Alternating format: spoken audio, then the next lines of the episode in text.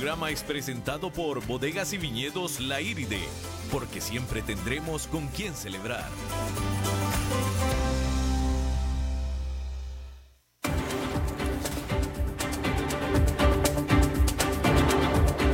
Inicia a las 5 con Alberto Padilla. Un programa diseñado con el objetivo de llevarte diariamente un tema de actualidad, acompañado siempre de reconocidos editorialistas, de lunes a viernes a las 5 de la tarde por CRC 89.1 Radio. A las 5 con Alberto Padilla. Hola, ¿qué tal? Saludos, bienvenidos a esta emisión de A las 5 con su servidor Alberto Padilla. Muchísimas gracias por estarnos acompañando en esta lluviosa, muy lluviosa tarde de jueves aquí en la capital de Costa Rica. Le recuerdo que las redes sociales del programa para que interactúe con nosotros a las 5 con Alberto Padilla, tanto en Facebook como en Instagram. En Facebook estamos transmitiendo a través de Facebook Live. Mando un saludo a la cámara. Ahí se queda el programa guardado pues para que nos recomiende con aquellos que no nos pueden escuchar en la radio, bueno, pues que puedan hacerlo a través de su computadora o de su teléfono, de su aparato móvil. Eh, a cualquier hora, ahí se queda guardada en la página de Facebook tanto del programa como de eh, CRC89.1, la página de Facebook de esta estación.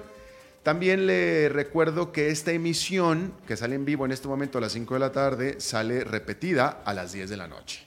Es decir, ahorita en vivo, 5 de la tarde, hoy en la noche a las 10, repetición y así de lunes a viernes. Yo ya mandé saludos a la cámara, David. Fuiste el que no escuchaste. Saludos para ti también. Y también les recuerdo a ti también, David, que este programa lo puede encontrar en podcast, tanto en Spotify como en Apple. Bueno, eh, la entrevista de hoy va a ser con el gobernador del Banco Central de Costa Rica, eh, Rodrigo Cubero, y ya está aquí. De hecho, ya está aquí, ya llegó tempranito, muy cumplido él. Así es que un poquito más adelante vamos a tener esta charla interesante con el responsable de la política monetaria de Costa Rica. Por lo pronto, déjeme eh, empezar informándole que sobre Perú, que claramente el descrédito es para el Congreso. Pero la pregunta es, ¿ahora qué sigue? Desde que la presidencia le cayó en las manos luego de que el Congreso obligara a su antecesor a renunciar el año pasado, Martín Vizcarra pues ha sufrido desde entonces incluso peores desencuentros con el órgano legislativo. Y esta semana la tormentosa relación alcanzó su clímax. Vizcarra, utilizando una discutible provisión constitucional, ordenó la disolución del Congreso. El legislativo, en respuesta, ordenó la remoción, remoción del presidente y nombró a la vicepresidente Mercedes Araoz como su reemplazo. Sin embargo, Araoz renunció a su cargo menos de dos días después.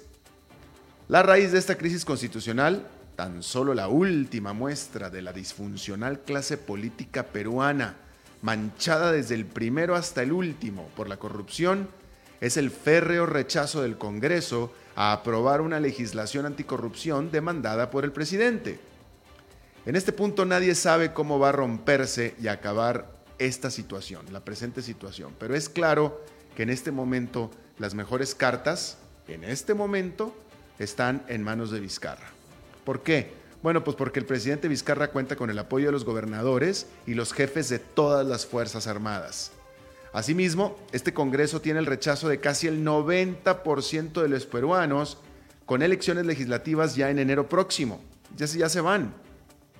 Sin embargo, hay que decir que ya se ha renovado el Congreso varias veces antes y tampoco entonces sus miembros mostraban tener el interés público entre sus prioridades. Bueno, Donald Trump no deja de dar manotazos y arremetiendo en contra de los demócratas luego que avisaron que emitirían citatorios por documentos de la Casa Blanca como parte de su investigación para un eventual juicio político por sus relaciones con el presidente de Ucrania. Trump calificó a los congresistas demócratas como deshonestos y reiteró su opinión de que el líder del Comité de Inteligencia del Congreso, Adam Schiff, debe ser investigado por traición al mismo tiempo, dijo que quiere, eh, dijo que quiere que, que, quien quiera, quien quiera que haya sido quien filtró la información sobre esa llamada telefónica con el presidente de Ucrania es un espía. Y no solo eso, Trump reiteró que no solamente Ucrania debía investigar a Joe Biden, expresidente y principal rival para las próximas elecciones, sino que también China debería de investigar a Biden y a su hijo. O sea, Trump sigue con en pie de guerra, literalmente en pie de guerra. Bueno, el presidente de Irán, Hassan Rouhani, calificó de aceptable la propuesta de Francia para regresar a la mesa de negociaciones.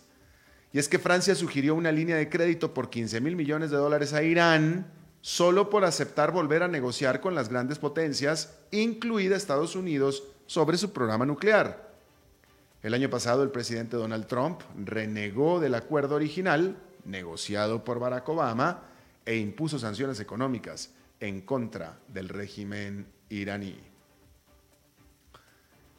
En otra información, la Organización Mundial de Comercio autorizó a Estados Unidos imponer aranceles a importaciones de la Unión Europea hasta por un valor de 7.500 millones de dólares. La administración Trump rápidamente dejó caer impuestos de 25% para toda una serie de productos, desde el whisky escocés, más caro va a costar la etiqueta negra, hasta el queso parmesano y también partes de aviones o de aeronaves.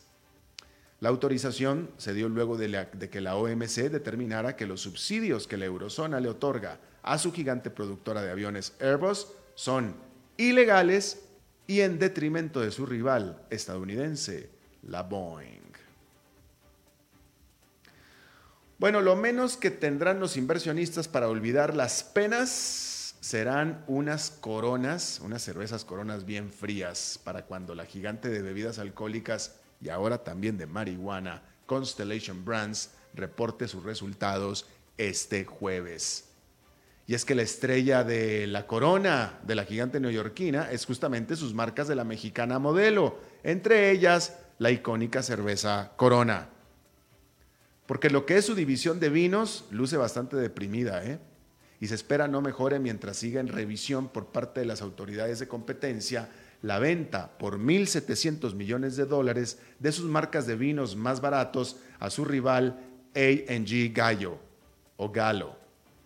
Asimismo, los inversionistas están ya esperando más las noticias por parte de la apuesta que hizo Constellation por 4 mil millones de dólares para adquirir a Canopy Growth, una firma de marihuana canadiense que está en números rojos y que despidió a su presidente apenas en julio. Encima, algunos analistas afirman que de hecho la industria formal de marihuana en Canadá se está desacelerando. Adicionalmente, están los cada vez más crecientes temores de una embestida regulatoria al irse conociendo más sobre las ligas, los lazos entre el THC, que es un ingrediente clave de la marihuana, y el vaping, lo que levanta cuestionamientos sobre la capacidad de la gerencia de Constellation para tomar decisiones de inversión. Sin embargo, hay que decir que el consenso es que en el largo plazo esta apuesta pueda funcionar y pueda funcionar muy bien. ¿Por qué? Bueno, pues porque se prevé que algún día, algún día, puede ser en 15 años o en 50, la marihuana será tan popular como la cerveza. Y entonces es cuando Constellation Brands habrá metido tremendo golazo. Hablando del vaping, Déjeme le digo que el creciente escándalo en torno a los cigarrillos electrónicos cobró otra víctima. Sin embargo, en este caso una víctima corporativa. Alison Cooper, presidente de la tabacalera Imperial Brands, sorpresivamente anunció que deja su cargo. El anuncio se da luego de que la semana pasada la empresa lanzara una advertencia de bajas utilidades, culpando a la perspectiva de mayor regulación para los vapers, luego de las recientes varias muertes ligadas a su uso. La señora Cooper llevaba nueve años comandando a la empresa británica. Es decir, que cualquiera con nueve años, cualquier cosa que haya pasado dentro de la empresa es directamente responsabilidad de ella. Bueno, hace un par de días le informé aquí que esta tienda de ropa Forever 21 pues se, se declaró en bancarrota. Bueno, pues déjeme le digo que la suerte de HM, Forever 21, la desea.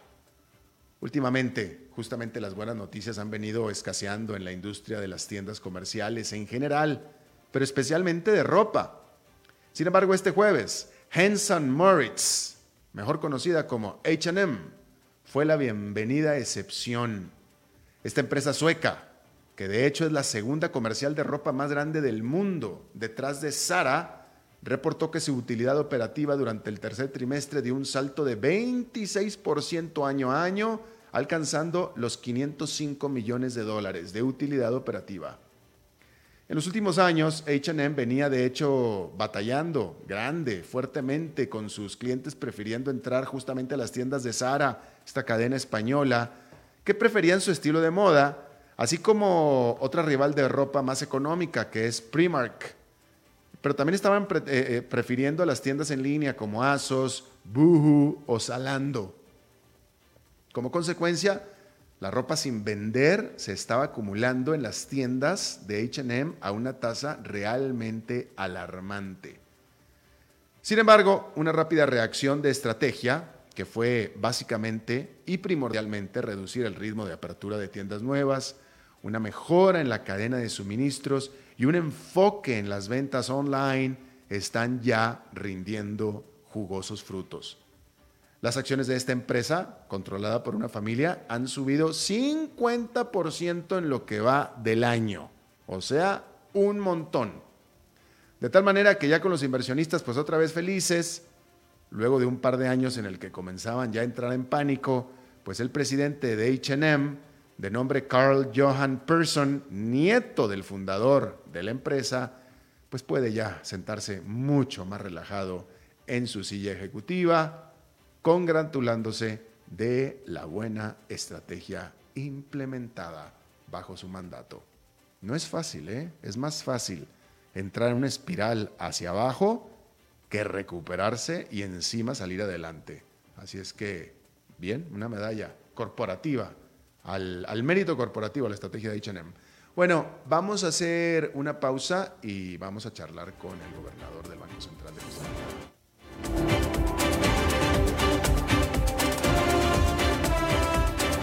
Las 5 con Alberto Padilla por CRC 89.1 Radio. En Soluciones Creativas somos expertos en gestión de capital humano para que nuestros clientes puedan concentrarse en el desarrollo de su estrategia de negocios. Creamos valor humano. Más de 20 años de experiencia nos respaldan en el manejo de personal de punto de venta para cadenas comerciales, retail, empresas de servicio, courier y telecomunicaciones, entre otras. Ingresa a solucionescreativas.mx y conoce nuestros servicios o seguimos en Facebook como Soluciones Creativas Costa Rica. Soluciones Creativas, creamos valor a tu negocio. Desde Maipú, Mendoza, la tierra del olivo nos llega aceite de oliva Laur. Su delicada y elegante textura, así como su afrutado aroma vegetal, lo convierten en un aceite especial para paladares exigentes. Disponible en tres variedades: Laur Cruz de Piedra, Laur Aceite de Oliva Extra Virgen y Laur Gran Mendoza Aceite de Oliva Extra Virgen. Lo mejor de tres zonas en una sola botella. Galardonado con el Gran Prestige Gold en el Terra Olivo 2018. Aceites de oliva Laur no pueden faltar en tu mesa. De venta en todas las tiendas, don Fernando. CRC 89.1 Oyentes informados.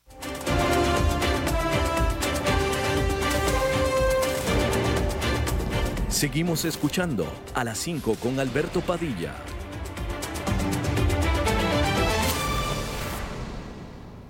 Bueno, muchísimas gracias por continuar con nosotros. Eh, realmente es raro, porque ha sido raro, ha sido la excepción. El programa lleva poco más de un año nada más, ¿no? Este, pero Lisbeth, nuestra productora, ha hecho un magnífico trabajo en conseguir una entrevista diaria diferente durante todo este tiempo. Y eh, realmente han sido circunstancias extraordinarias cuando un entrevistado ha repetido. Y este, y este entrevistado el día de hoy ya repitió. Esta es la segunda vez que viene el gobernador del Banco Central de Costa Rica, don Rodrigo Cubero. ¿Cómo está? Qué gusto verlo de nuevo. Muchísimas gracias, don Alberto, por esta invitación. Mucho gusto de verlo de nuevo. Igualmente, hombre. Y, un honor eh, haber sido reinvitado. Reinvitado. Sí, sí. Parece que es una lista relativamente pequeña. bueno, bueno, es que Lisbeth, Lisbeth es demasiado creativa, entonces siempre saca muchas opciones, pero ya de repente, yo creo que tú eres como la quinta persona, no, no yo, creo, yo creo que ni los contamos con una mano que han repetido, pero gracias por estar de nuevo. La última vez que hablamos fue, yo creo que hace prácticamente un año. Hace como un año, sí, Eh, tal, vez un poquito menos. un poquito menos. Estamos en el punto Es- culminante de, la, de las dificultades que tuvimos el año pasado. Tal Exacto. vez alrededor de septiembre, octubre. Eh, ahora sí, Eh, como octubre. octubre, octubre, noviembre, Octubre, yo noviembre, creo sí. que realmente estábamos en, en situación de incendio. Así es. Este, por lo que respecta al Banco Central, me acuerdo que yo te estaba cuestionando acerca de este préstamo que el Banco Central había hecho de emergencia al gobierno, que si le pagaba no le pagaba y, y no me acuerdo si estaba a punto de,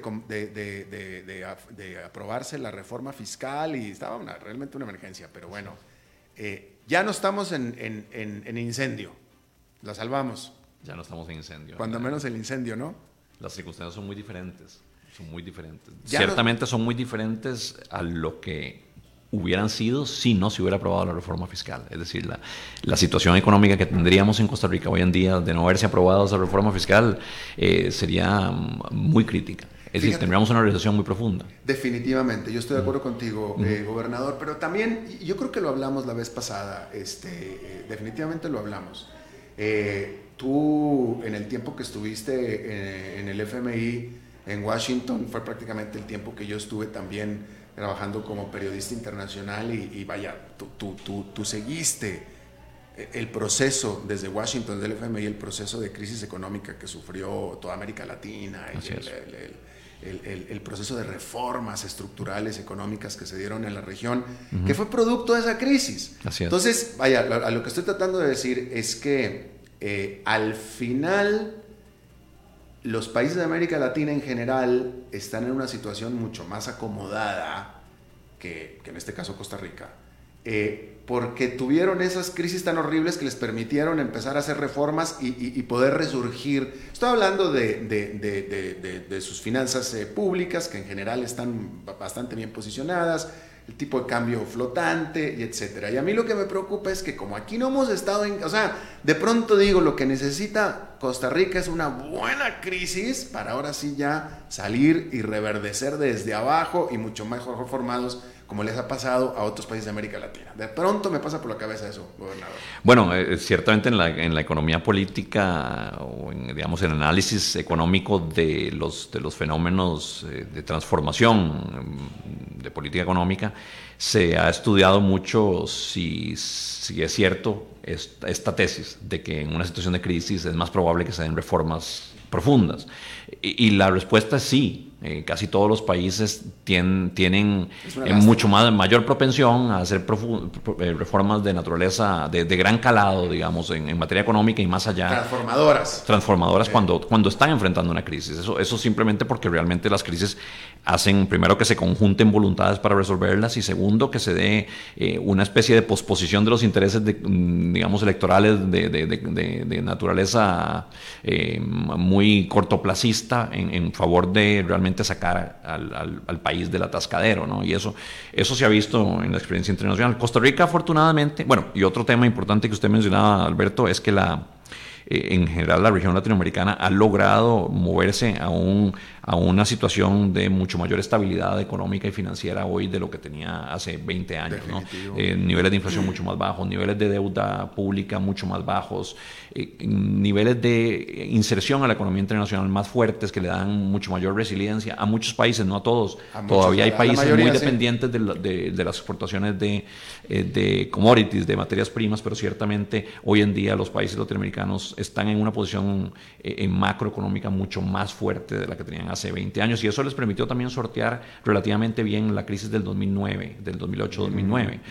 Eh, en el caso de Costa Rica hemos tenido también la, la buena fortuna de tener una posición macroeconómica relativamente fuerte, a- alineada a políticas de, de naturaleza prudencial en el sistema financiero que nos han, que nos han eh, permitido eh, impedir o prevenir crisis financieras. Desde el año 81-82 no tenemos una crisis financiera en Costa Rica. Ciertamente han, han quebrado algunas instituciones financieras, incluso algunas de naturaleza pública, pero no hemos tenido crisis No ha habido financieras crisis, como no ha tal. habido crisis. Tenemos ya básicamente dos, eh, cuatro décadas, eh, de- dos en el siglo pasado y dos en este siglo de no tener, de no tener crisis Cosa, financieras. en cosa que es muy buena, pero lo- nos trae otra vez al punto original que yo estaba haciendo, ¿no? Este, eh, eh, no ha habido crisis, cosa que es espectacular. Digo, hay que, hay que recalcar que es tremendamente espeluznante las crisis que se dieron en América Latina, que después resultaron en las reformas, pero las crisis en sí son horribles. Son horribles. espantosas en todo el sentido de la palabra y, no se lo deseo absolutamente a nadie. Absolutamente. Pero el problema que ha venido con, y lo, discutimos la vez pasada, que, que, pues sí, no ha habido crisis en, en, en Costa Rica, eso es muy bueno, pero sin embargo la situación se ha ido en todos los sentidos deteriorando poco a poquito, poco a poquito, poco a poquito, poco a poquito. Y en estos momentos, hoy, en este año, en este mes, estamos en una situación mucho más vulnerable que muchos de estos países, precisamente, financiera, fiscalmente hablando.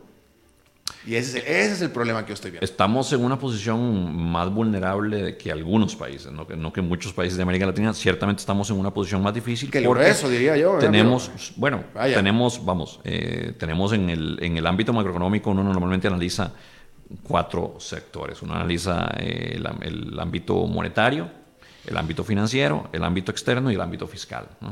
Nosotros tenemos tres patas muy sólidas en la mesa y una débil, que es la fiscal. Pero en la mesa macroeconómica el ámbito monetario lo tenemos controlado. Tenemos eh, un buen control de la situación monetaria y de inflación. No solo porque la inflación observada ha sido baja y sostenidamente baja, sino también porque las expectativas de inflación han convergido al punto medio del rango meta de inflación del Banco Central. Esto significa que la gente confía en el Colón, comunidad de cuenta y como depósito de valor. O sea, la gente está volviendo a confiar en el colón.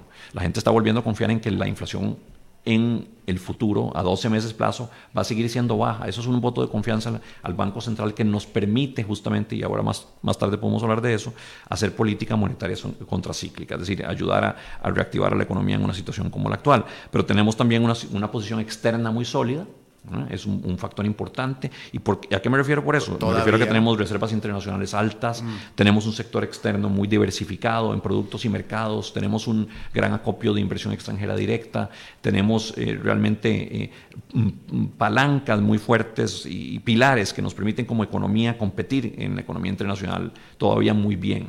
Eh, y ahí también tenemos después que hacer algunas aclaraciones, porque, porque ciertamente tenemos algunos riesgos en competitividad y algunos temas donde tenemos debilidades. Pero digamos que el sector externo en este momento, eh, me refiero a, la, capacidad de Costa Rica de mantener estabilidad externa, es fuerte. Y el sector financiero también está sólido, porque tenemos una normativa prudencial em, que ha logrado establecer eh, estándares de, eh, prudenciales muy buenos, que permiten a los bancos tener niveles de liquidez y suficiencia patrimonial, a niveles que les permita enfrentar situaciones de desaceleración económica como la, como la actual, porque sin duda esta desaceleración que estamos enfrentando en Costa Rica hoy en día golpea al sector financiero y lo golpea porque empieza a subir ya lo que se llama la mora crediticia, es decir, la gente está dejando de pagar deudas. Eh, muchos deudores ya se enfrentan a situaciones donde ya no le pueden hacer frente a sus deudas y eso los pone en situación de mora. Y la tasa de mora en los bancos ha venido aumentando. Pero los bancos pueden resistir este tipo de, de fenómenos coyunturales que tienen que ver con las circunstancias del ciclo económico que estamos atravesando, porque tienen una buena posición de suficiencia patrimonial y de liquidez para hacerle frente a ese tipo de choques. La pata de la mesa macroeconómica que está débil es la cuarta, la fiscal. que es la fiscal. Está débil porque tenemos muchos años de estar justamente posponiendo, como decías Alberto, eh, una reforma que, se debió haber hecho hace, hace dos décadas y, no se hizo. Y ahora sí estamos prácticamente al borde de una crisis fiscal. No una crisis financiera, pero la crisis fiscal nos pudo haber sumido en una financiera. Entonces, ciertamente la situación fiscal eh, era, era muy crítica a noviembre del año pasado cuando se aprobó la reforma fiscal. Hoy en día eh, la situación fiscal sigue siendo difícil en, el, en que el déficit es alto el déficit fiscal y la deuda sigue subiendo, pero tenemos ya la solución, ya la solución fue planteada. Lo que pasa es que esa solución... ¿Cuál es la solución? La solución es la reforma fiscal aprobada en el 5 de diciembre del 2018. ¿Esa es la solución? Esa es la solución. Es la solución porque... Pero déjeme le pregunto una cosa, gobernador. Es más, eh, eh, digo, le estoy preguntando a Rodrigo Cubero. El gobernador del Banco Central de Costa Rica ya sé lo que me va a, contestar. Pero Aquí le decimos presidente. Al presidente. bueno, presidente del Banco Central. Yo ya sé lo que el presidente del Banco Central de Costa Rica, pero a Rodrigo Cubero, el ex ejecutivo del Fondo Monetario Internacional, ¿sí? Con la formación que tú tienes del Fondo Monetario Internacional, yo te pregunto, y espero que puedas serme sincero como Rodrigo Cubero, ¿es viable? ¿Es viable la situación fiscal? ¿Es viable el Estado costarricense sin un achicamiento del Estado? Vamos a ver, hay, hay una parte fundamental de la reforma fiscal que se introdujo el año pasado, que acomete justamente ese tema de la reforma del Estado, que es el capítulo de remuneraciones. De, eh, de, la ley 9635, la ley de fortalecimiento de las finanzas públicas. Aquí no, no estoy hablando de, de, nuevo como presidente del Banco Central, estoy hablando como, como economista. Yo siempre hablo francamente, la verdad que, que siempre, siempre digo cómo, cómo veo las cosas, lo, lo, digo con honestidad, porque si no uno pierde credibilidad como... como no, te pregunto porque yo, estoy, yo, yo, quiero pensar que si hubiera llegado aquí, si llegara aquí el Fondo mm. Monetario Internacional a, a, me lo va a decir, a ver, Costa Rica, lo primero que tienes que hacer es achicar el Estado. Es un Estado demasiado gordo, Ah, Así es. Uno de los disparadores del uno de los disparadores del déficit fiscal sin duda ha sido el crecimiento en la planilla. Uh -huh. Eso eso está clarísimo. Entonces, justamente por eso el capítulo de remuneraciones de la Ley 9635, de la Ley de Reforma Fiscal aprobada el año pasado, eh, le entra fuerte a ese tema, porque es un tema que tiene que ver con la reforma del Estado, tiene que ver con el con qué proporción del gasto total le queremos dedicar a los ¿De salarios. veras piensas que le entra fuerte? Le entra muy fuerte. Eh, le pone freno finalmente al crecimiento de los de los de los salarios. Pero déjame, te vuelvo a preguntar. Uh -huh. Dejar de crecer es bueno.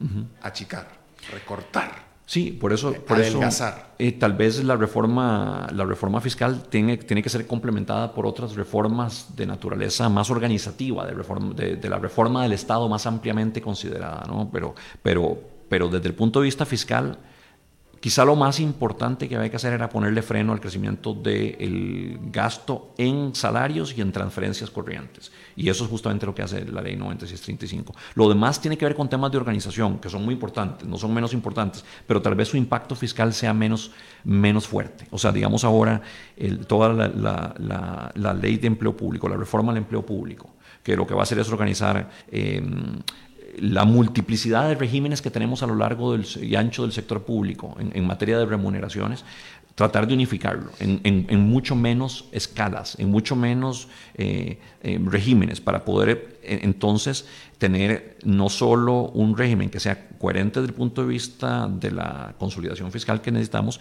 sino que sea mucho más homogéneo, que sea mucho más equitativo horizontalmente, es decir, que no haya diferencias significativas entre una institución autónoma y otra porque esas diferencias que se han creado y sobre todo entre las instituciones autónomas y el gobierno central mm, han generado mucha tensión también. Entonces, bueno, eh, esos temas organizativos hay que entrarles, hay que entrarles duro, pero no van a tener un impacto en términos del déficit fiscal tan fuerte como el que va a tener el capítulo de remuneraciones de la reforma fiscal. Eso es claro. Uh -huh. Entonces, digamos, desde el punto de vista fiscal, la, la principal reforma que se debía hacer se hizo con esa ley 9635.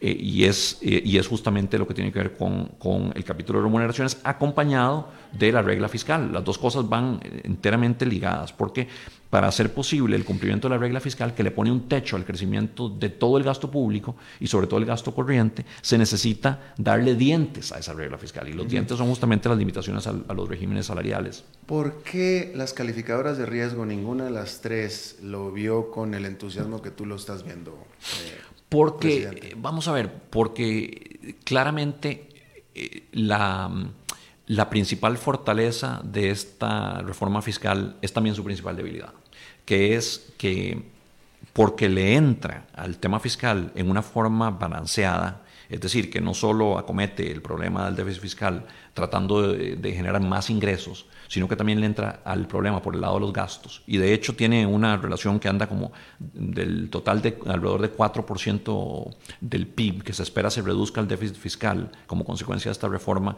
alrededor de 2,5 puntos eh, vendrían dados, puntos porcentuales me refiero, vendrían dados por el lado del gasto y el resto, el 1,5 restante, por el lado de los ingresos. De manera que es fundamentalmente una reforma por el lado, dos tercios es por el lado de los, ingresos, de los gastos, un tercio por el lado de los ingresos. Si, no se hubiera hecho esta reforma balanceada, y si hubiera hecho solo una reforma por el lado de los ingresos, que es lo que aporta recursos más rápidamente, es decir, si hubiéramos tratado de, de, ajustar el déficit fiscal con una reforma tributaria que nos, que nos allegara un 3,5 o 4% del PIB en materia de impuestos eh, inmediatamente, no, y no hubiéramos controlado el gasto, de aquí a cinco o seis años hubiéramos estado otra vez tocando las puertas de la Asamblea Legislativa para pedirle uh -huh. que, nos, que, nos, pasaran más impuestos para poder enfrentar el gasto creciente. La única forma de detener esa bola de nieve del problema fiscal que teníamos era también ponerle control al gasto. Pero aquí me explico. Mientras que los, los, las reformas tributarias normalmente rinden, dan rendimiento en términos de, de su, del, del impacto que tienen sobre los ingresos en forma relativamente rápida, el, el entrarle al tema del gasto se ve reflejado únicamente en el déficit fiscal como porcentaje del PIB en una forma dinámica, es decir, al, cabo del tiempo.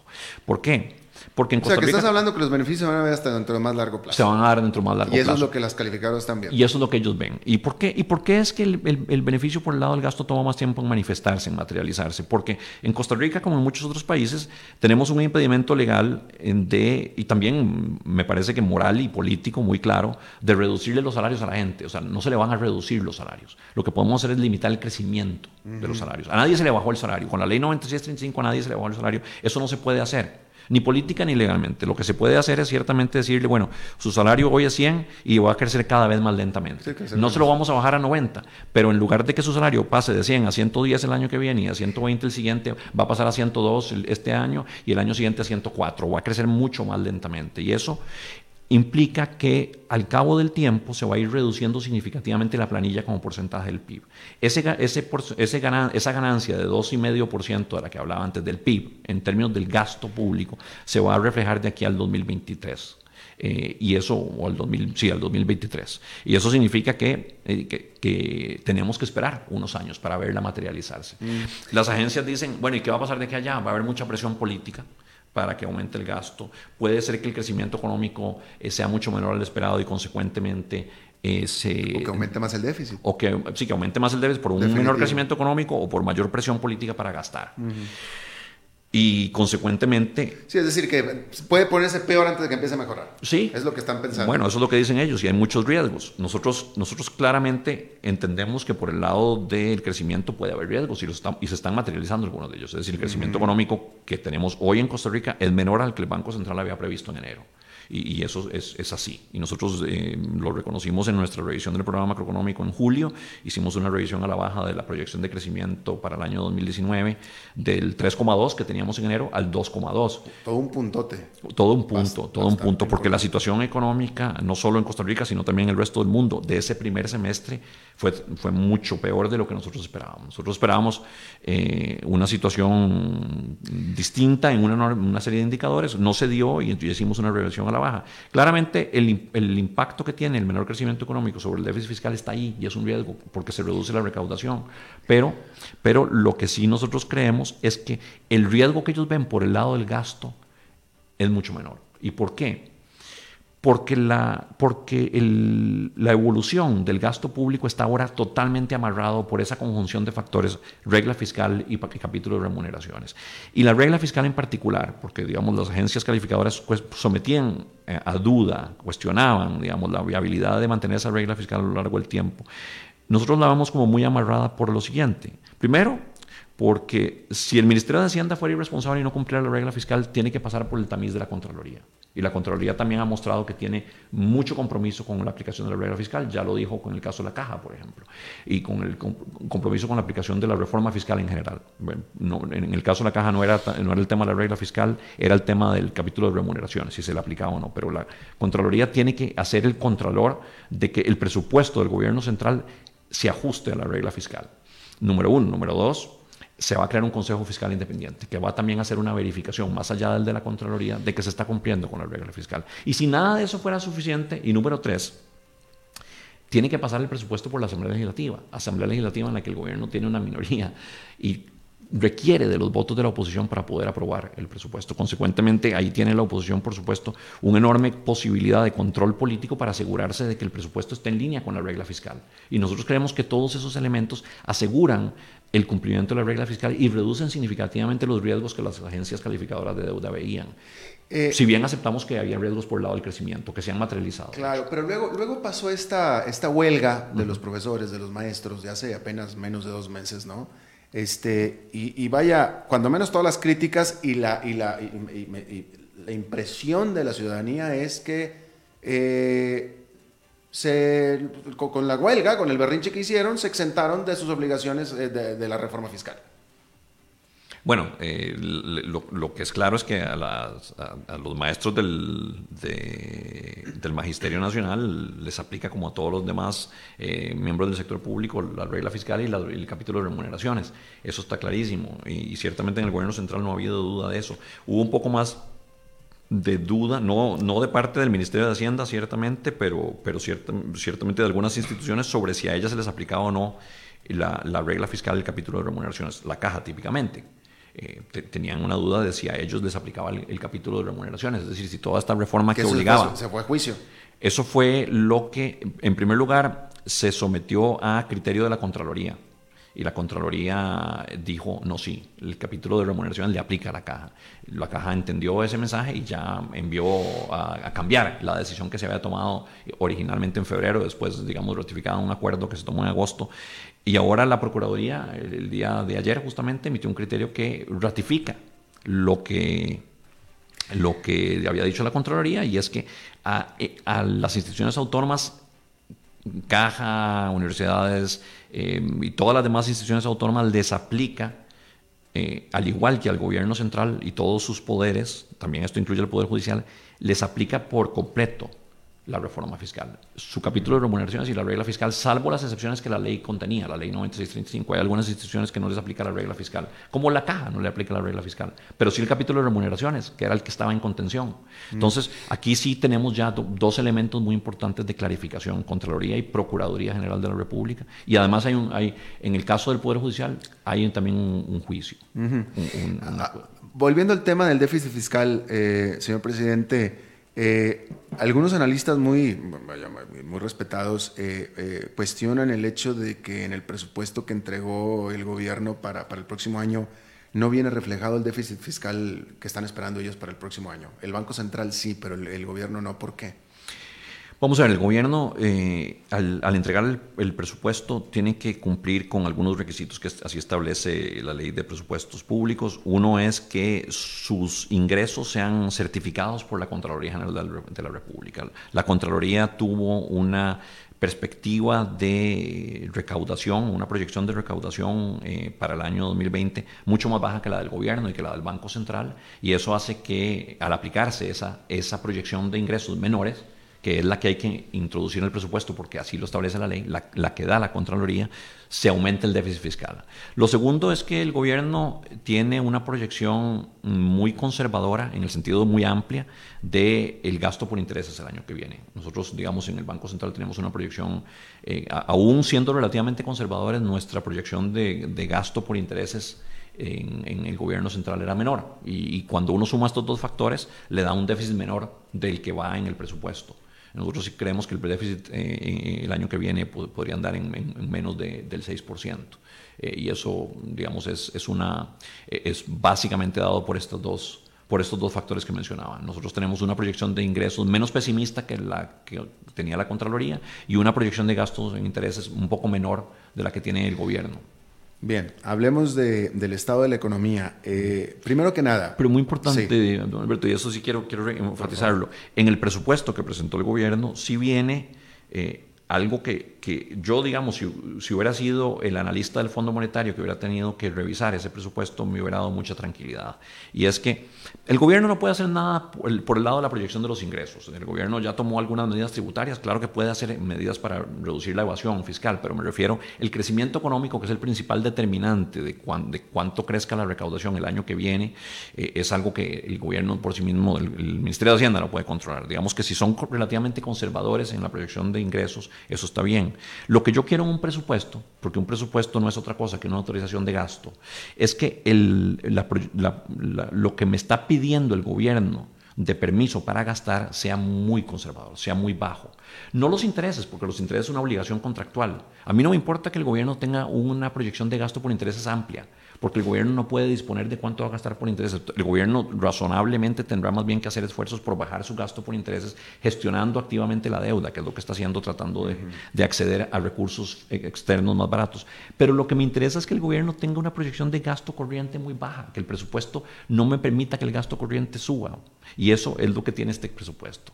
Por eso a mí me, da tranquilidad cuando veo ese presupuesto que la proyección de gasto corriente es muy baja. No, es, no solo está en, en línea con la regla fiscal, sino que está por debajo de lo que la regla fiscal establecía. Bien.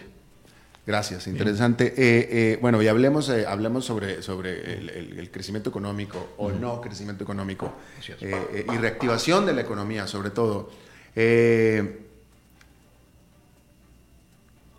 todo. Todo parece indicar que los últimos dos meses del año el banco va a recibir mucha plata, el país, Costa Rica va a recibir mucho dinero. 350 millones de dólares del BID, unos 390 por parte del CAF, los eurobonos. ¿Qué va a hacer con toda esa plata? Pero eh, en realidad lo más importante, la pregunta más interesante o más importante es cómo vamos a tratar de impedir que se aprecie tanto el colón, que se abarate, abarate tanto el dólar. Ahorita el día del dólar ya está barato con respecto a como estaba hace un año. Eh, con esa entrada, ese influjo, y, más, incluso lo estuvimos hablando hace un año de, los dólares esperados que se traen las compañías para pagar los aguinaldos, etcétera. Total que el banco, el banco Central de Costa Rica va a estar nadando en dólares en los últimos dos años, pero eso necesariamente va a hacer bajar el precio del dólar, subir el precio del colón, y si sube, el precio del colón, la economía tica va a ser menos competitiva, desde el turismo hasta lo que exporta, hasta las piñas, plátanos, etcétera. ¿Cómo vamos a evitar eso? Bueno, eh, ahí el, tema central es si necesariamente ese influjo de dinero al gobierno se va a reflejar en, en una apreciación del colón. Y la respuesta es no, no necesariamente. No necesariamente ¿De qué manera no necesariamente? Por la forma en que está estructurada las relaciones entre el, sector público no bancario y el Banco Central en materia cambiaria. Y opera de la siguiente manera. Cuando el gobierno recibe los recursos que, que reciba de los organismos multilaterales o de la colocación de bonos en los mercados internacionales, en, primera instancia los va a depositar en su cuenta en dólares en el Banco Central. Eso lo va a constituir, digamos, recibe 1.500 millones de dólares en eurobonos, los va, los va a agregarle esos 1.500 millones de dólares a su cuenta de dólares en el Banco Central. Llegaron dólares, se quedan dólares. Se quedan dólares, ahí los tiene parqueaditos.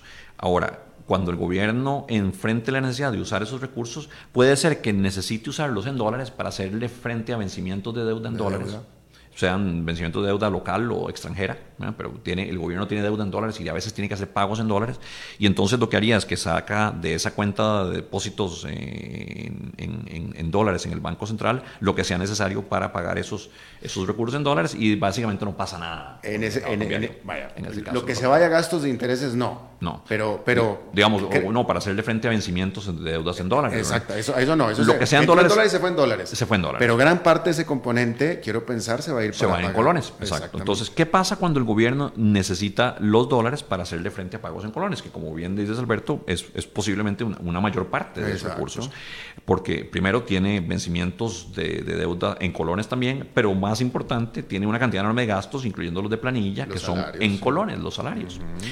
Entonces, en ese momento, el gobierno tendría que agarrar los dólares que tiene en su depósito, en su cuenta en el Banco Central y vendérselos al Banco Central a cambio de colones. Ahí sí hay una transacción cambiaria. El Banco Central entonces recibe estos dólares y entonces el Banco Central al recibir estos dólares tiene que decir qué hacer con ellos. No necesariamente los va a pasar por el mercado cambiario. El Banco Central también podría usar esos dólares para hacerle frente a sus, propios, a sus propias necesidades. ¿no? Por ejemplo, el Banco Central tiene una deuda que originalmente era de mil millones de dólares con el Fondo Latinoamericano de Reservas, una deuda que se negoció en 2017 e ingresa al Banco Central en marzo del 2018, esto es antes de mi tiempo, pero la deuda estaba ahí. Ya se empezó a pagar, porque la deuda había que empezar a hacerle abonos em, trimestrales en ocho trimestres de 125 millones de dólares cada uno. Ya se hizo el primer pago en junio y ahora tocaba el segundo pago en, septiembre. Entonces ya de los, de los mil millones tenemos que quedan 750. Pero de, de ese saldo de 750 el, Banco Central perfectamente podría decir pagarlo todo por adelantado. bueno, pero, pero a ver, gobernador, yo le estoy preguntando al gobernador del Banco Central. Es decir, si hay alguien aquí en este lugar, es más, en este país, que sabe ¿Qué es lo que va a pasar con ese dinero y qué efecto va a tener sobre el tipo de cambio? Es usted, el gobernador. Entonces yo le pregunto puntualmente, ¿se va a apreciar el colón con la entrada de todos estos flujos a finales de año? Y la respuesta no necesariamente, justamente porque pasa todo esto, ¿no?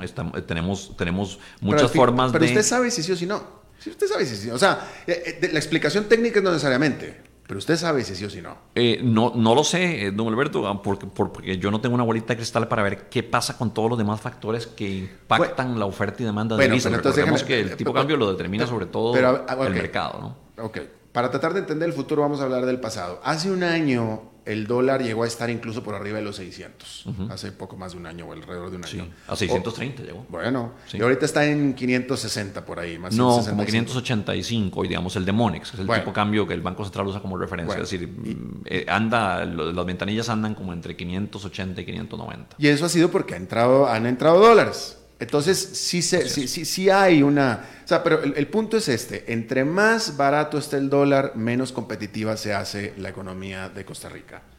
Y, y a mí, eh, aunque usted me diga que no necesariamente, y estoy seguro que es no necesariamente, yo, yo, yo, yo te creo, este, pero me es lógico pensar que sí o sí, de todos modos, se va a abaratar el dólar.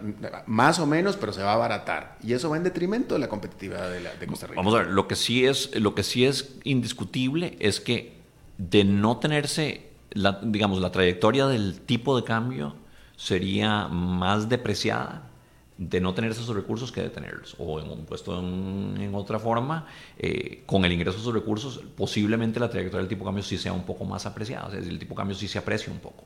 Eh, porque eventualmente, aunque el Banco Central conserve esos recursos eh, en, algún momento como, como reservas propias, al comprárselos al Banco Central, al, gobierno central, recordemos que había dos posibilidades. Una, que el, que, el gobierno los use para pagar pagos en dólares, para hacerle frente a pagos en dólares, en cuyo caso los dólares, así como entran, se van, o que el gobierno tenga que usarlos para hacer eh, frente a pagos en colones y entonces se los vende al Banco Central. Cuando el Banco Central recibe esos dólares, tienen que decir, ahí sí, ¿qué hago?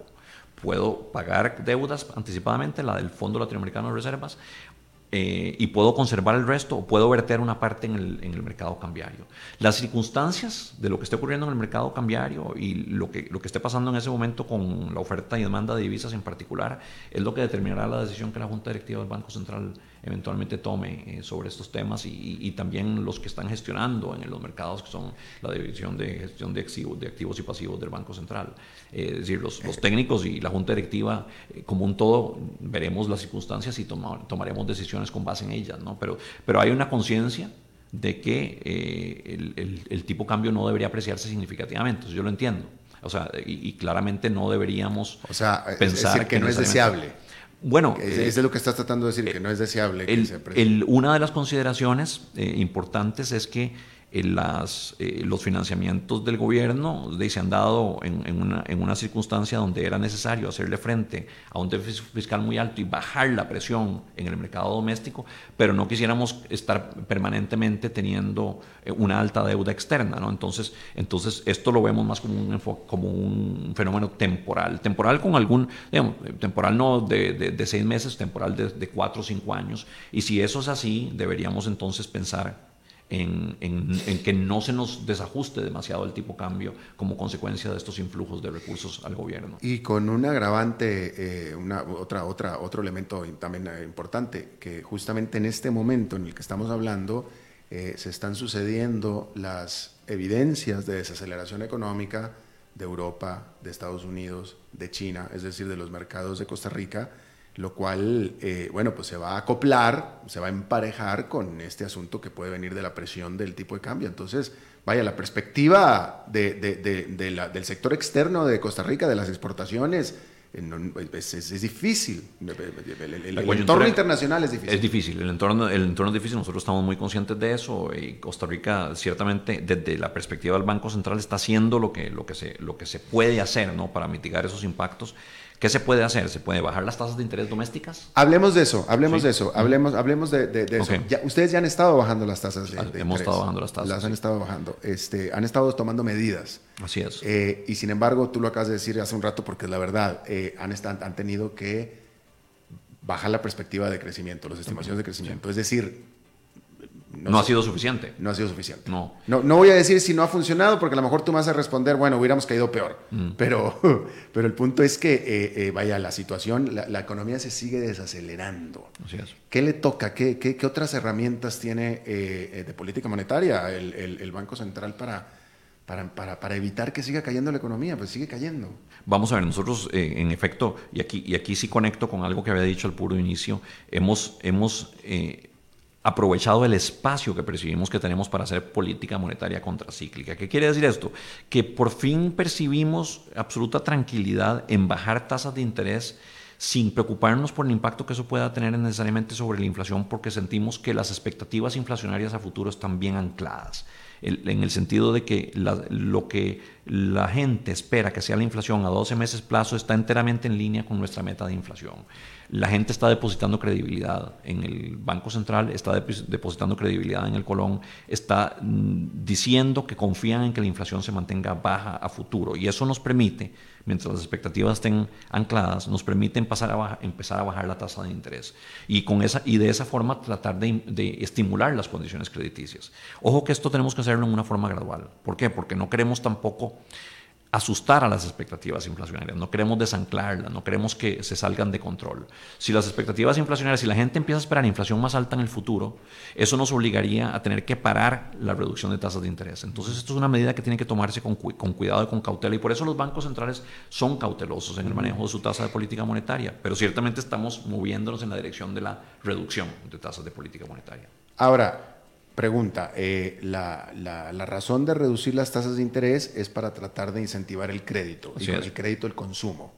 Y a las inversiones, también a las empresas. Y las, inversiones. Sí. Pregunta, si ya, eh, no, no, no, si ya, no, no voy a hacer una afirmación, le voy a preguntar, ¿que el ciudadano promedio de Costa Rica ya está bastante endeudado, ya no quiere endeudarse más? Es más, ya ha gastado todo lo que tiene que gastar incluso en deuda. Sí, así es. Entonces el Banco Central y también... Y por tanto la baja de tasas de interés no sería muy efectiva. Sí, bueno, e, e, esa es una situación que enfrentamos y, en efecto, y la, explico. El Banco Central toma las medidas de reducir tasas de interés, también baja el encaje mínimo legal, lo cual también propende a facilitar las condiciones crediticias y en conjunto con el CONACYT... pareciera que no ha funcionado muy bien también. Bueno, o sea, la medida es buena, las medidas son buenas, no, no, no quiero ser aquí yo tan abogado del diablo ni, ni, agrio, pero. No, yo entiendo. Pero, el, El, punto, vaya, yo, yo, yo alabo las decisiones que se han tomado. El punto es que no han, no han funcionado todavía. Sí, y ahora, y ahora voy a eso, ya, ya, te explico. Pero entonces el Banco Central ha tomado esas medidas: reducción de tasas de interés, reducción de la tasa de encaje mínimo legal para facilitar las condiciones crediticias. Y en conjunto con el CONACIF también se han tomado otras medidas de naturaleza prudencial para facilitar las condiciones de crédito. Eso claramente ha permitido que bajen las tasas de interés eh, a la que toman mm, depósito los bancos y también a las que prestan. La, tasa básica pasiva, que es un reflejo de las tasas de depósitos en el sistema financiero nacional, ha venido bajando y, muchas tasas de crédito están referenciadas a la tasa básica pasiva, entonces también las tasas activas están empezando a bajar. Eso se ha dado. Pero eso no es, eso, si bien es una condición que propicia la toma de crédito, no la garantiza. ¿Y por qué la gente no está tomando prestado? Por dos razones. Una, que ya mencionabas Alberto, y es muy, es muy importante y es un, es un factor que nos preocupa, es que los hogares están muy altamente endeudados. Entonces, algunos hogares, aunque quisieran tomar crédito, ya no pueden. No pueden porque están hasta acá de, deuda, están muy ahogados en deuda. Incluso mencionaste tú que la cartera vencida ha estado eh, eh, está aumentando. Así es. Eh, o simplemente porque los bancos no les prestan, porque ya están tan endeudados que ya los bancos ya no son sujetos de crédito. La segunda razón por la que el crédito no está respondiendo rápidamente es un tema de confianza. Ahí sí creemos que se pueden hacer cosas. Sobre el tema del endeudamiento de los hogares, hay algunas, algunas medidas que se pueden tomar y estamos caminando en esa dirección. Ahora te puedo, te puedo explicar qué estamos haciendo en esa dirección. Pero ciertamente el tema central aquí, porque afecta tanto el consumo como la inversión y consecuentemente el crédito que toman los hogares como el crédito que toman las empresas, es el tema de la confianza. Y el tema de la confianza eh, se ve reflejado en las encuestas. Las encuestas de consumidor y las encuestas de los empresarios nos muestran bajos niveles de confianza y niveles de pesimismo que hacen que ni las empresas estén invirtiendo, ni los hogares que pueden estén pidiendo prestado para consumir. Y consecuentemente el crédito se ha mantenido creciendo a tasas muy bajas. Entonces, facilitar las condiciones crediticias es una condición necesaria, pero no suficiente para que aumente el crédito. Hasta ahí llega la política monetaria. Ya después hay que hacer por supuesto que una combinación de factores para darle confianza a la gente. ¿Y por qué ha habido problemas de confianza en la economía costarricense? Por un sinnúmero de factores. Pero fundamentalmente el año pasado teníamos una enorme incertidumbre de la situación fiscal. La gente tenía, eh, hogares y empresas, mucho temor sobre una posible crisis fiscal. Hace un año, sí. Así es. Resuelta la, la incertidumbre sobre la situación macrofiscal, la sostenibilidad de las finanzas públicas, con la aprobación de la ley de fortalecimiento de las finanzas públicas en diciembre del año pasado, se mantiene todavía una situación de incertidumbre, pero muta, es distinta. Esta incertidumbre yo le llamo ahora microfiscal, porque ya ahora lo que la gente lo que la gente siente es incertidumbre sobre cómo me va a afectar la reforma fiscal a mi bolsillo, cómo me va a golpear a mí como empresario o como, em, o como hogar el, nuevo IVA, o cómo me va a golpear los nuevos renglones de impuestos sobre la renta, cómo es que estas reformas tributarias me van a afectar. Esa incertidumbre también se ha manifestado en una baja en el consumo y una baja en la inversión. Yo sí pensaría que conforme se absorben por parte del público costarricense las nuevas reformas tributarias, vamos, nadie va a pedir que estén felices, a nadie le gusta pagar impuestos, pero conforme entienden cuál es la situación y, se acostumbran, es decir, eh, ya absorben y reflejan e internalizan el impacto que estas reformas tributarias tienen sobre su situación, ese nivel de incertidumbre va a ir bajando y ese nivel de incertidumbre menor va a permitir que se reavive el consumo y la inversión, pero eso va a tomar tiempo. Pero una vez que se reaviven el consumo y la inversión, poner las condiciones crediticias para que ellos puedan tomar ese crédito es importante y justamente por eso es que estamos tomando las medidas. Eh, aquí en Costa Rica tenemos un dicho que es, eh, uno puede llevar el caballo al río, pero no puede obligarlo a beber. Eso es exactamente lo que estamos haciendo. Nosotros estamos llevando el caballo al río para que cuando el caballo esté dispuesto a tomar lo tenga ahí, pero no podemos obligarlo. En este momento era importante llevar el caballo al río, se necesitan otras medidas para que el caballo esté dispuesto a beber. Claro. Buena analogía. Eh, don Rodrigo Cubero, este, se nos acabó el tiempo increíblemente. Se nos, es más, hasta, nos pasamos. Sí, porque quedaron muchas medidas que queríamos discutir. Definitivamente, pero mire, allá está mire, el jefe. adiós. este, Rodrigo Cubero, presidente del Banco Central de Costa Rica, te agradezco muchísimo que hayas venido y, que hayas hablado tan ampliamente con nosotros. Muchísimas gracias, Alberto, por la oportunidad. Gracias, un placer, como siempre, conversar. Igualmente, muchísimas gracias. Muchas gracias. Bueno, eso es todo lo que tenemos por esta emisión. Entonces, nos reencontramos dentro de 23 horas. Que la pase muy bien. Este programa fue presentado por Bodegas y Viñedos La Iride, porque siempre tendremos con quién celebrar.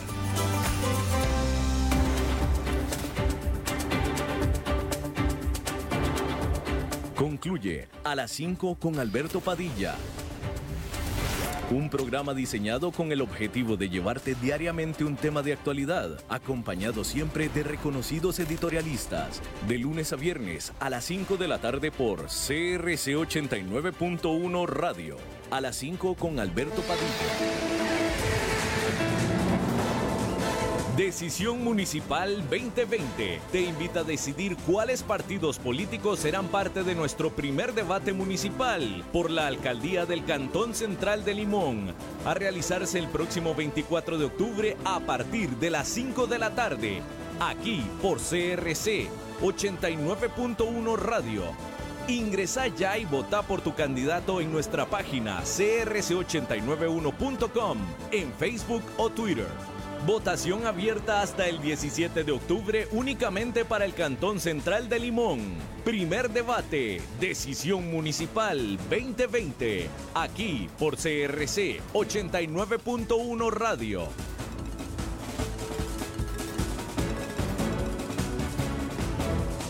Porque lo que importa es Costa Rica.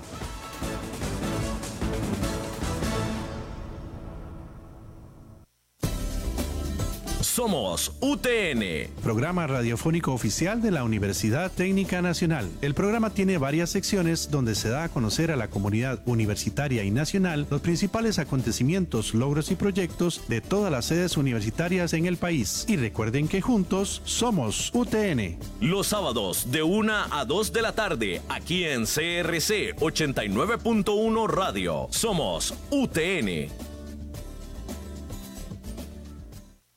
Estas elecciones impactan todo lo que usted tiene cerca. Las aceras del barrio que usted tiene cerca, los encuentros culturales que usted tiene cerca, las comodidades en la feria que usted tiene cerca. Por eso, estas elecciones se viven de cerca. Cerca participando con sus vecinos, cerca conociendo a los candidatos y sus programas, cerca comprometiéndose con su comunidad y sus necesidades, cerca eligiendo a su gobierno local. Mi voto, mi cantón. Elecciones Municipales 2020. Un mensaje del Tribunal Supremo de Elecciones.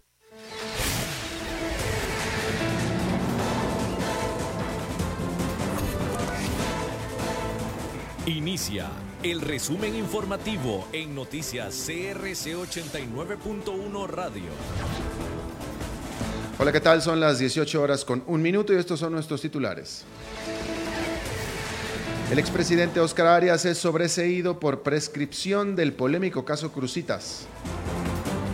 Jefa de asesores del PAC se convierte en ministra de Trabajo. El MEP dio a conocer los 161 colegios que aplicarán las pruebas FARO este año. Reducción en pasajes de buses aplican desde hoy. En el mundo, la Unión Europea amenazó con responder a los millonarios aranceles de Estados Unidos. Y en los deportes, San Carlos buscará darle vuelta a la serie ante la Alianza del Salvador a las 6 de la tarde. Judiciales. El juzgado penal de San José dictó un sobreseimiento en favor del expresidente Óscar Arias por el caso Crucitas al considerar el juez que el caso está prescrito. Así lo dio a conocer la defensa de Arias mediante un comunicado de prensa. Esta es la segunda vez en que los tribunales afirman que los hechos están prescritos, pero en este caso el fallo es definitivo. El abogado defensor del exmandatario, Rodolfo Brenes, aseguró que la Fiscalía mantiene un afán de persecución sobre Arias y perdió objetividad. Política. La jefe de asesores del Partido Acción Ciudadana, Janina Dinarte, fue juramentada hoy como nueva ministra de Trabajo y Seguridad Social. La semana pasada, Steven Núñez presentó su renuncia tras haber solicitado una escolta policial que desencadenó en la muerte de un tráfico de apellido Mora en un accidente en la Ruta 32. Dinarte fue ministra de Economía, Industria y Comercio en la administración de Luis Guillermo Solís, después de que el actual diputado del PAC, Welmer Ramos, renunció a su cargo.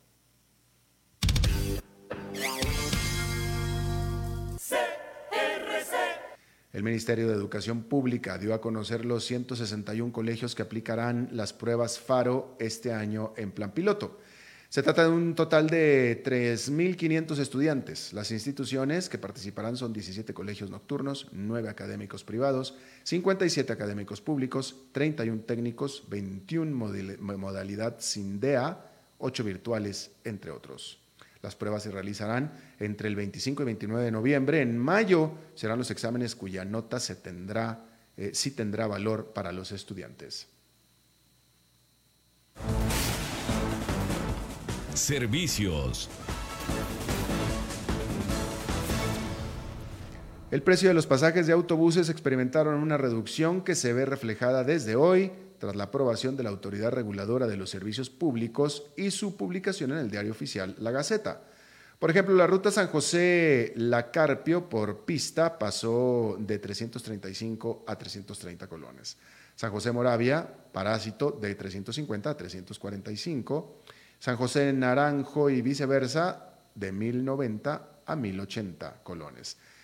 En esta fijación se contemplan además el precio del combustible, los costos de los insumos de mantenimiento, salarios y los gastos administrativos. La lista completa la puede consultar en el sitio web de aquí de la estación www.crc891.com.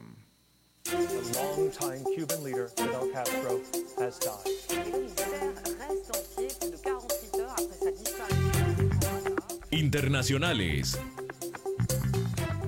La Unión Europea lanzó hoy una amenaza a Estados Unidos con responder sus millonarios aranceles a las importaciones de bienes europeos. Ayer la Organización Mundial de Comercio habilitó a Estados Unidos a grabar estas importaciones por hasta 7.500 millones de dólares, algo que Washington prevé hacer a partir del 18 de octubre.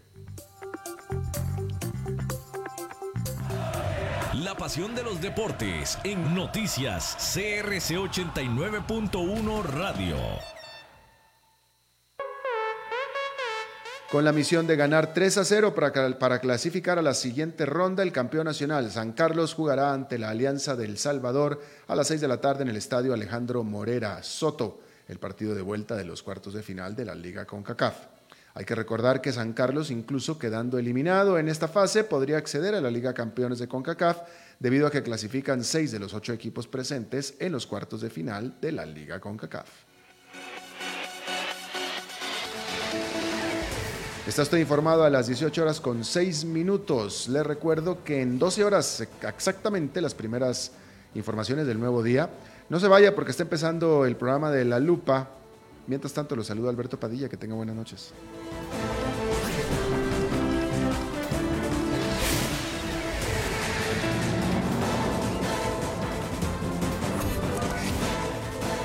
Este fue el resumen informativo de Noticias CRC 89.1 Radio.